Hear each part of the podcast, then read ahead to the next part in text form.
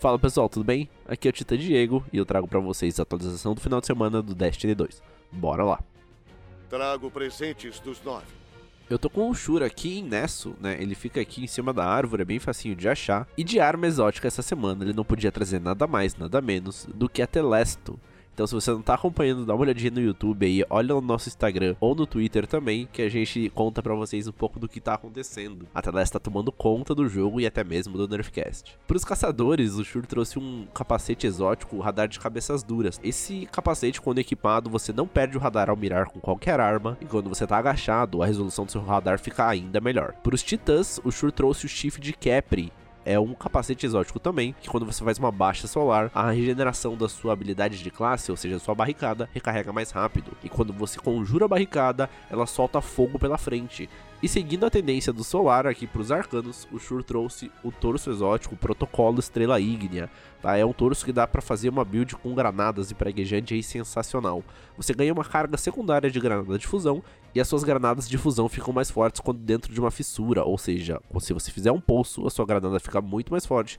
Quanto mais dano você dá de dentro desse poço, mais rápido regenera sua granada. E um adendo, esse torso tá vindo com um total de 67 e 26 de resiliência, então com certeza vale a pena dar uma olhadinha. E voltando no radar de cabeças duras do caçador, tá vindo com um total de 62, mas com 21 de resiliência. Então tá interessante também para substituir aquela exótica velha que você já tem faz tempo aí com status bem baixos. Sobre as armas lendárias, essa semana o Shuro deu uma vacalhada aqui e não tem nada muito interessante, tá? Tem os fuzis de pulso aqui que estão bem medianos, é, escopetas e canhão de mão, tudo que dá para pegar no drop do mundo, ou se não dá, eles vieram com status bem ruim.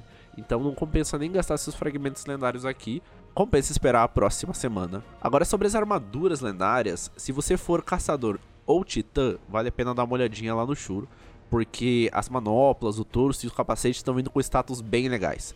Infelizmente, pro arcano, o Shuri não trouxe nada de bom, nenhuma peça de armadura tá com total alto e nem com status elevado, mas lembrando, se você for caçador ou titã, compensa dar uma olhadinha. Para compensar as semanas passadas, nessa semana o Shur trouxe a Luar do Falcão com mira de tiro rápido, então ela tá vindo bem interessante aí para PVP. E a história do Homem Morto, a nossa querida DMT, tá vindo com alvo em movimento. Então também outro perk muito interessante para PVP. Então se você tava aguardando aquela cifra exótica lá, agora pode ser uma boa hora se você quiser investir em armas muito boas de PVP. Desafios de Osiris.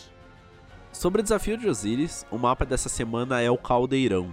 Tá? É o mapa escolhido pela comunidade, então se você recebeu o um e-mail na semana passada, você votou para escolher qual mapa era o desafio de Osiris. E como sempre, a comunidade sempre escolhe o pior. A arma adepta dessa semana, que tá vindo se você alcançar o farol, é a Inquisidora Adepta, tá? É uma escopeta de balote pode vir com uns perks bem interessantes aí, tanto para PvE quanto para PvP. Peguem seu passe da piedade e a gente se encontra nos Íris. Ou não, porque esse mapa é muito ruim. Essa semana a gente vai ficando por aqui, guys. Não esquece de avaliar a gente no Spotify. Dá uma curtidinha na nossa página no Twitter lá. Ela é meio recente, mas a gente sempre tenta dar uma atualizada lá e, e, e notificar vocês o mais rápido possível sobre o que acontece no Nerfcast ou se a Teleste tá tomando conta das coisas, beleza? Valeu, guys. Abraço, falou e até mais.